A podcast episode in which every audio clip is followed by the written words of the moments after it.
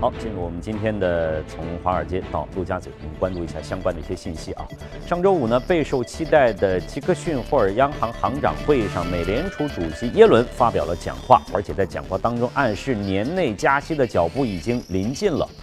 那么，华尔街对于这个加息的预期究竟是怎么样的呢？我们来看一下记者从纽约发回的相关报道。备受期待的杰克逊霍尔央行行长会议上，美联储主席耶伦表示，考虑到目前美国的就业市场、经济增长和通胀水平都有所改善，最近几个月来加息的可能性进一步增强。市场对耶伦讲话的第一时间反应是偏向鹰派，但同时交易员依然认为美联储将会等到十二月方才加息。但是随后，美联储副主席 Stanley Fisher 接受 CNBC 采访时提到，下周将公布的非农就业数据以及未来公布的经济数据对美联储的利率决议有决定性影响。Fisher 表示，过去三个月就业市场增长得以巩固，美股随之走低，美元走高。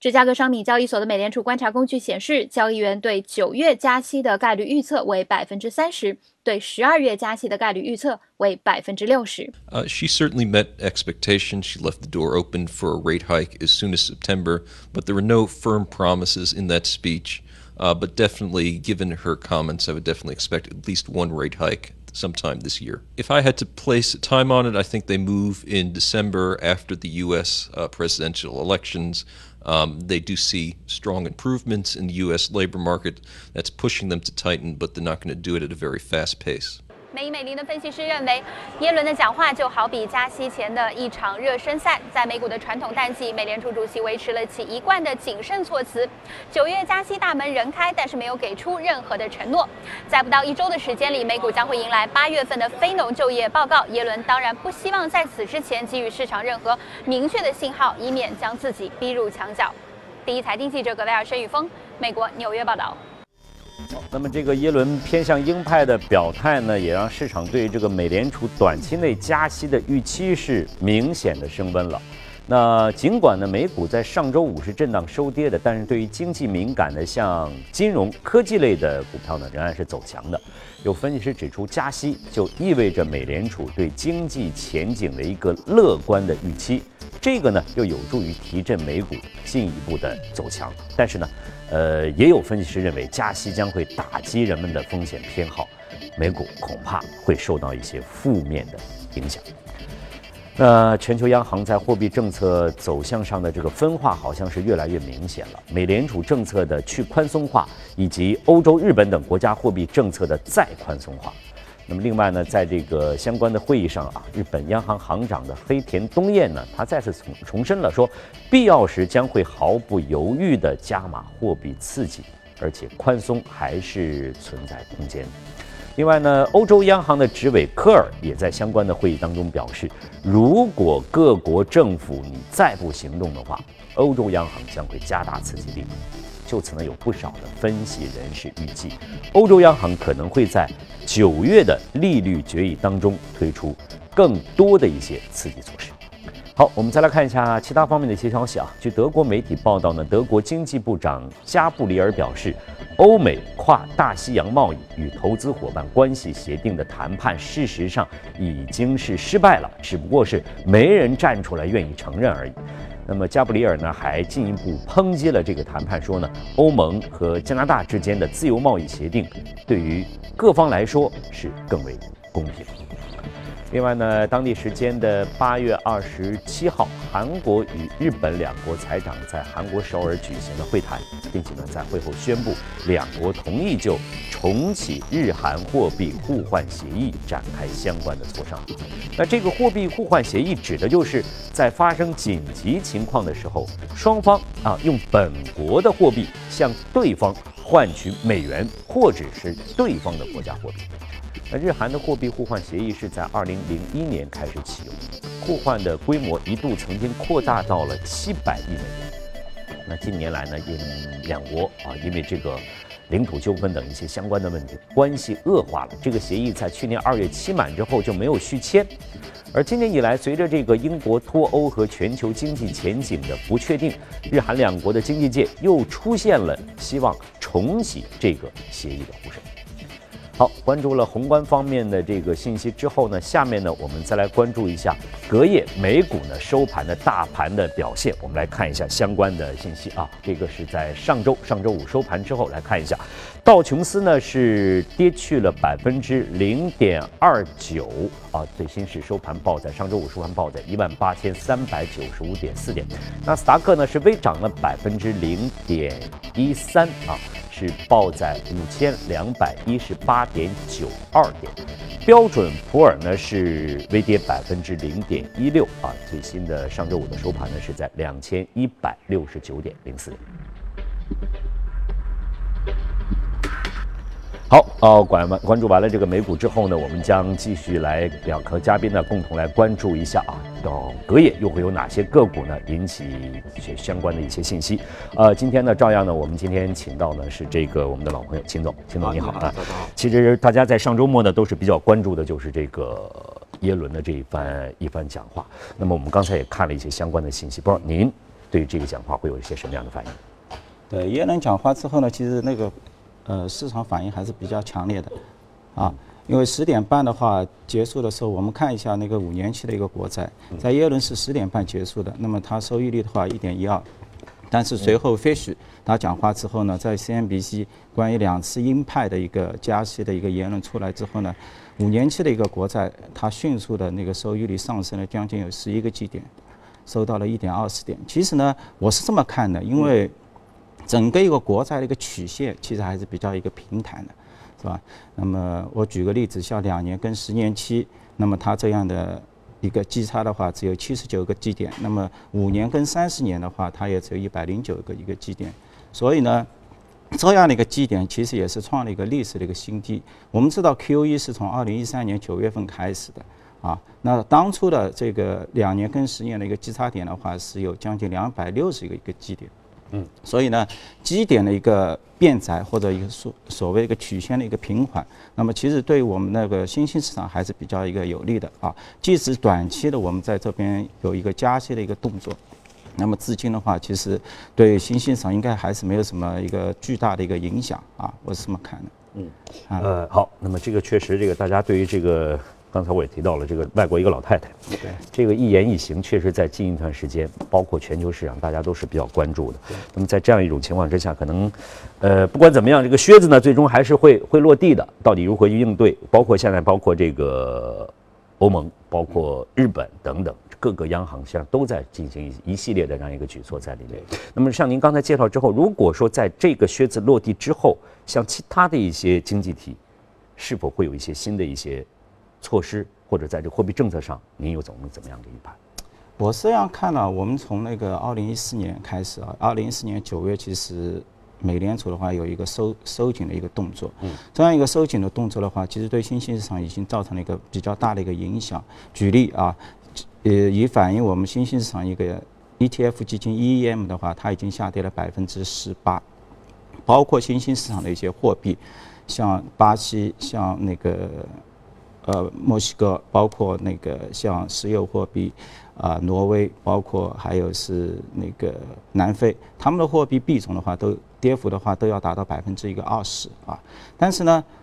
今年的情况，你看从今年年初至今，涨幅最好的货币恰恰是巴西，它上涨了百分之二十二，包括南非上涨了百分之十，包括我们的日元也上涨了百分之二十，嗯，包括挪威上涨了一个百分之七，所以说。最差的一个货币，到了今年的话，反而是一个表现一个最好的一个货币，说明我们现在的一个资金在慢慢的、缓慢的话是流入到一个新兴市场中去，而且这样的一个趋势的话，从七月份开始是一个明显的一个加快啊。我们看到有八周这个资金都是一个净流入的，是吧？速度很快。当然，我们他们那个资金的一个流入的话，还没有直接到达那个新兴市场的这些股票市场，可能第一步先是到那个债务。债券或者高收益债，所以的话，我们看到整个一个高收益债今年的一个趋势的话，都是大幅的一个收益率都是一个大幅的一个收窄的这么一个动作，是吧？当然，我们看到像那个，因为这个速度比较快，所以我也关注到像上周，包括是周五，美元出现了一个比较大的一个上涨啊，现在百分百分比有接近百分之一个一，是吧？其实我是这么看的，不一定代表说是耶伦讲话它一个鹰派导致一个利率的一个上升。反而是因为资金过快的流入到一个新兴市场，它一个正常的一个技术性的一个回荡，是吧？就我本人而言的话，我还是比较看好下半年整个一个包括新兴市场这么一个吸引一个资金的一个动作。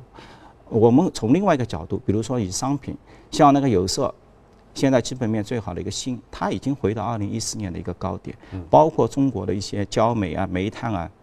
乃至于现在的是螺纹钢，他们那个价格都已经恢复到耶伦在二零一四年九月美联储开始收紧的这么一个动作。嗯，有几个商品我们看到还没有，比如说像石油，比如说像铁矿，比如说像铜，比如说像铝，这些商品离开那个高点还有百分之一二十。但是积极的一个因素的话，更多的这些。一些大宗商品的交易价格正在往二零一四年九月那个那个点去靠，所以呢，我觉得未来的话，一旦靠上，那新兴市场一定是能够接力棒，因为它的这个同期早一四年九月到至今，它的一个。跌幅这个百分之十八一个跌幅一定会予以收回，因为大宗商品新兴市场还是比较受大宗商品的一个影响，是吧？如果我们把这个接力棒新兴市场把这接力棒接下来的话，可能我们这个对于以后的发展的一个预期应该是一个向好的。对美国而言，因为它还是一个资本的一个输出，它希望看到这个新兴市场或者。各个国家进行一个繁荣，是吧？而且我们已经看到这样的一个新兴市场的一个 GDP 的一个增速，现在已经出现拐头，而且在应该是在六月份，它首次已经超过一个，就是说发达国家。所以这样的一个趋势的话，我觉得越来越就是明显，而且越来越可靠啊，是这样。我们更往好的推理一下，这样一个新兴市场得到了一个发展之后，包括一些大宗商品等等，甚至可以能说对于这个股票市场。是不是也会产生一个正面的正相关性的这样一个影响？对，那当然了，就资金的一个流入的话，对新市场，因为新兴市场它本身一个估值还是比较一个低廉的，是吧？我们包括看到美美股啊，这个大家都说它的一个估值会比较高，的确，因为它很多的一个热点，比如说像集中在 Amazon、Google 这一类大成长型的一些企业，其实它有很多企业，在过去从零九年到至今七年的话。很多能够涨的一些股票，可能涨幅在百分之一倍或者两倍。其实它更多的是一种商业模式上的一些创新，是吧？所以这些也可能引发大家对美股现在是否已已经是有一个高估的一个担忧。但是呢，相反，我们的一个新兴市场，它还是蛮实在的，对吧？呃，就是比较实在的一个经济体，是吧？这个一旦一些商品或者一些价格一个上涨的话，那么投资者在这个中间的话，应该是可以获得一个比较。满意的一个回报的。好，谢谢秦总呢，就相关的这个啊问题呢进行一些分析和解读。那么关注完这个市场之后，我们再来看一下异动美股榜的一些相关的情况，来看看板块以及个股的涨幅。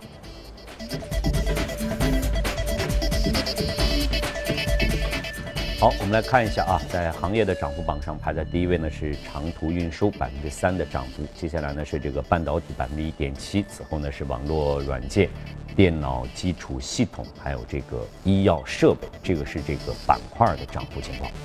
呃，另外呢，再来看一下个股方面啊，分别涉及到的是商务软件、多媒体软件、餐馆应用软件以及生物科技等等啊，最高的涨幅达到百分之十二点多。呃，特别要提到的是欧特克。这家公司啊，它涉及的是软件这样一个行业，呃，涨幅呢是达到了百分之八点一二，目前的股价呢是报在六十八点八七，它是全球最大的三维和工程设计的软件公司。好，那么对于这样一个软件这方面的，包括这个行业，我不知道您能给我们带来什么样的一个介绍？好，我们看到呢，ADSK 的话，周五的话涨幅比较大。其实它又是一个典型的一个案例，就是说是一个传统的一个软件商向一个云端迁移，一个商业模式迁移，然后获得更高估值的一个一个案例啊。这个其实我们来看，这个二零从二零零八到二零一六这个八年期间，其实 ADSK 它的收入并没有增长，基本上这八年的收入它是维持在二十亿美金左右。嗯。但是同期它的市值，它却从三十六亿美金增长到昨天的一百五十五亿美金，收入没有增长，但是你的市值增长，源于整个一个美国就是它软件行业都是往云端在进行一个迁移啊。这个我们来看一下整个一个公司它播报的一个业绩展望或者它的一个财务的这么一个展望。那么可以看到，整个从二零一七到一八未来这两年，其实公司还是没有一个正现金的一个流入啊，只有到二零一九年我们才能看到有六六亿美金左右一个回回流，然后到了二零二零年的话，它才会有一个。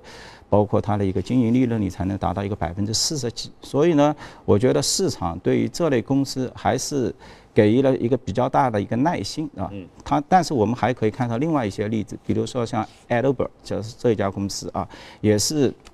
也是一个很有名的。那么其实它从零八年到一六年整个一个八年时间的话，它的收入也没有大幅度的一个增长，三十六亿美金到一六年预期的我们五十四亿美金，其实增幅没有超过百分之五十。但是它的市值从一百一十二亿美金冲到昨天的五百一十亿美金，翻了整整四倍。你说你一个市值增加了四百亿美金，但你的收入只增加了十几亿美金，怎么去体验？对，是吧？所以说它是，它也同样如此，也是整个一个模式。从一三年开始，一二一二年底到一三年开始，整个一个从软件的一个授权费用开始往云端进行一个迁移。行业的一个整体的一个特征嘛？就是一个特性。我觉得是，当然是从美国先开始的，是吧？这个因为因为未来就是一个 cloud，就是一个云的这么一个概念，是吧？所以呢，当然就是往云端的话，我们也能看到几大好处。第一个呢，就是一旦完成迁徙之后，它的一个收入的一个增长还是比较确认。像 Adobe 现在的话，从原来的百分之十二的一个增速，到一六年我们看到已经接近到百分之十八，而且从一三年到一八年的话，它的每年的那个净利净利润率都以百分之二左右的速度在递增，所以从原来百分之二十很稳定，很稳定，然后它又开始盈利，是吧？当然 a d o b e 的话，它也比较特殊。这样这辆公司的话，因为它笼盖了像我们的一个设计，包括一个多媒体，包括未来的一个市场营销的一个自动化，其实都在这家公司 cover。所以的话。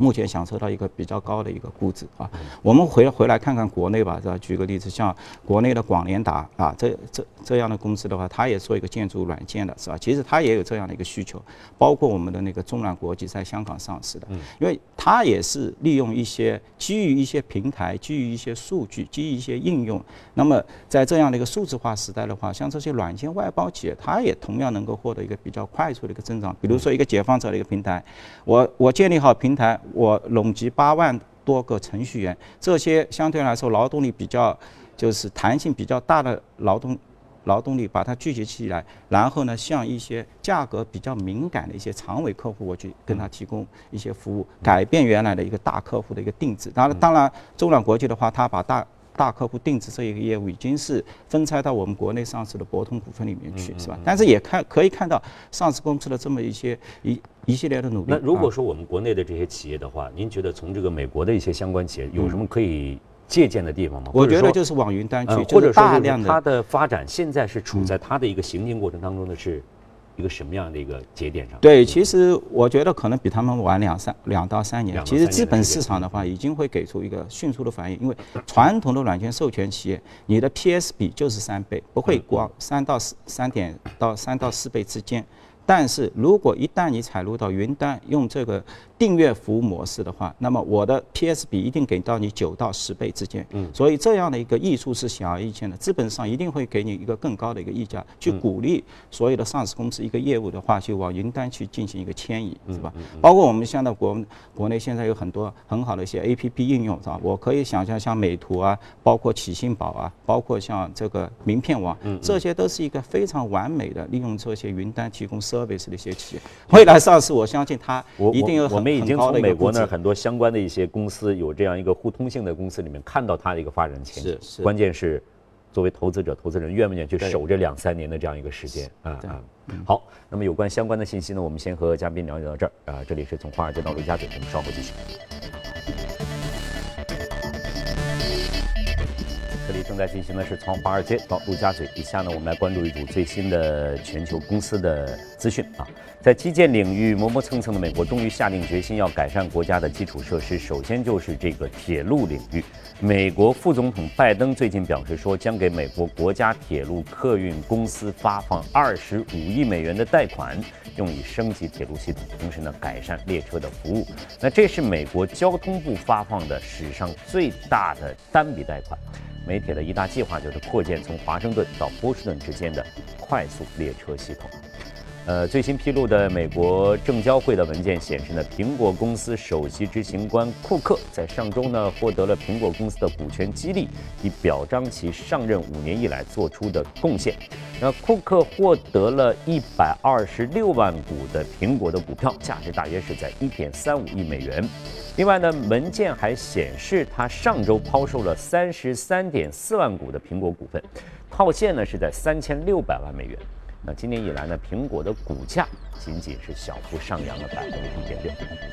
另外呢，美国亿万富翁基金投资者卡尔伊坎最近表示，有意将所持有的康宝莱股份出售给包括比尔艾克曼在内的一个财团。那么后者在过去几年一直坚持做空康宝莱的股票，这也就成为两位亿万富翁的争斗当中一个令人意外的转折。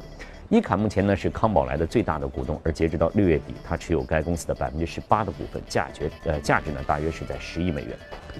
再来看一下全球最大的公共养老基金——日本政府养老金投资基金，今年二季度巨亏是五百二十亿美元。那么该基金将这一亏损归咎于英国六月公投脱欧产生的影响。基金表示呢，两大因素导致了市场在六月份出现了特别大的波动，推高了日元的汇率，并且造成了日本股市大跌。其中一个因素是英国公投结果出乎市场意料，这就导致日元对所有的主要货币大幅升值，因为投资者纷纷买入日元以求避险。美国国家公路交通安全管理局上周五表示呢，马自达汽车将在美国召回十九万辆2007至2012款的 CX-7 SUV 车型。那么受影响车辆的是前悬挂壁球接头配呃配件呢，可能被冬季道路上的化雪盐给侵蚀，并与这个下控制臂分离，导致车辆失去转向的控制。好，关注了全球公司动态之后呢，我们将回到演播室和秦总呢一起再来关注一下今天值得关注的美股，来看一下美股放大镜。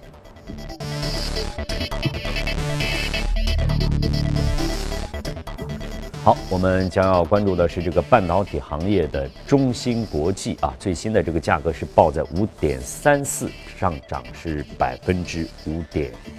三三。秦总啊。对于这样的一个行业，这样里的一只股票，您怎么来看？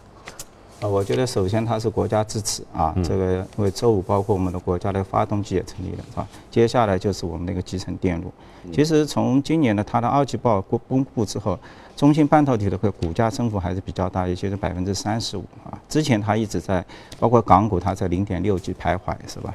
那么出来之后呢，其实季报还是不错的，包括它的一个收入一个递增百分之八到整个一个毛利率百分之三十啊，包括三季度的一个展望的话也是八到十一个点的一个增幅，毛利率的话也是稳定在二十八左右啊，全年的一个业绩的话也有十个十个点以上，包括毛利率在二十啊，所以呢，我觉得就是说第一个它的一个业务的一个增长还是主要是来自于包括机顶盒，包括网络链接，包括它的一个。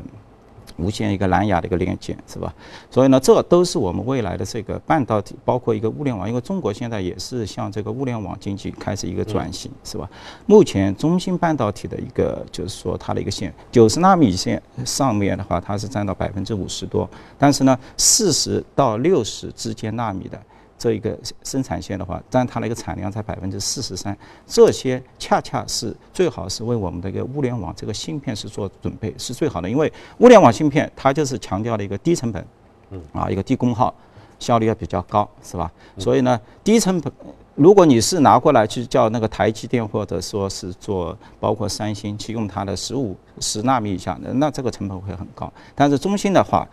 相对来说是恰恰好，所以呢，能够这样的一个物联网的一个兴起，可以延长像中芯半导体这些生产线。所以，我感觉包括就是，呃，它的一些无线的一些蓝牙，包括像一些。呃，传感包括像一些电源、一些芯片，未来的话可能可以占到整个一个中芯半导体它收入的百分之三十以上。嗯。而且这样的一个物联网板块的一个业务群的一个占比，在其他同行业当中，它也是一个比较最高的。所以我也比较。欣喜看到整个一个股价的话，它从七月份开始，它一个增幅的话是明显高于其他一些同行的一个涨幅，是吧？可能也是反映了大家对整个一个经济往这个物联网体系转迁移的话一种一种乐观，是吧？嗯。当然，我们也看到中芯半导体有一些竞争对手，比如说像台湾的那个瑞宇，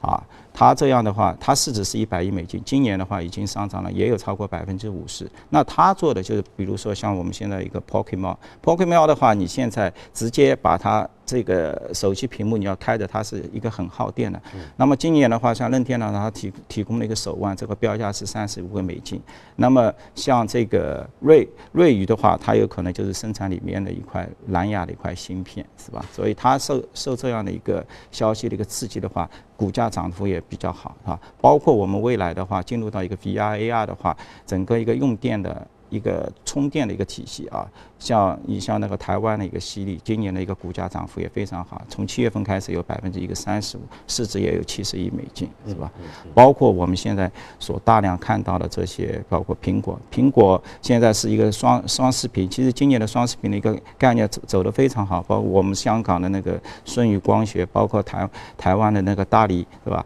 所以涨幅都非常惊人，但是我听到我跟一些韩国朋友在一些接触的话，他们跟我讲，未来整个一个苹果的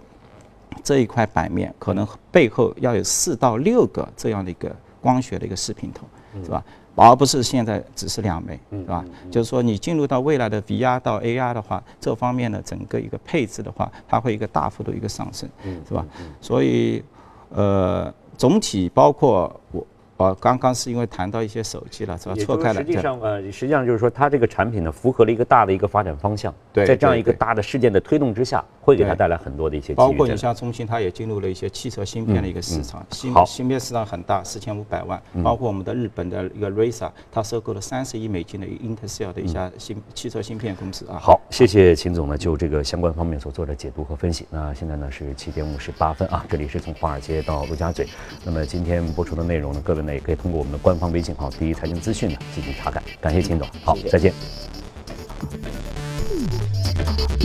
蓝着天空、高耸入云的现代建筑，码头上一排排豪华游艇，欢迎来到贝鲁特。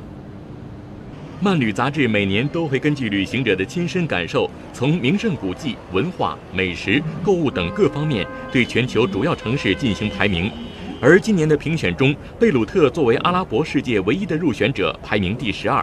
而同样是港口城市的美国南卡罗来纳州查尔斯顿排名第一。漫旅杂志这样评价贝鲁特：在一个饱受战火蹂躏和满目疮痍的地区，贝鲁特从沙漠尘土中拔地而起，拥有众多当代艺术博物馆和奥斯曼土耳其时代建筑，就像是一盏指路明灯。漫旅杂志认为贝鲁特很低调，但它是非常值得一去的旅行目的地之一。不过，鉴于安全因素。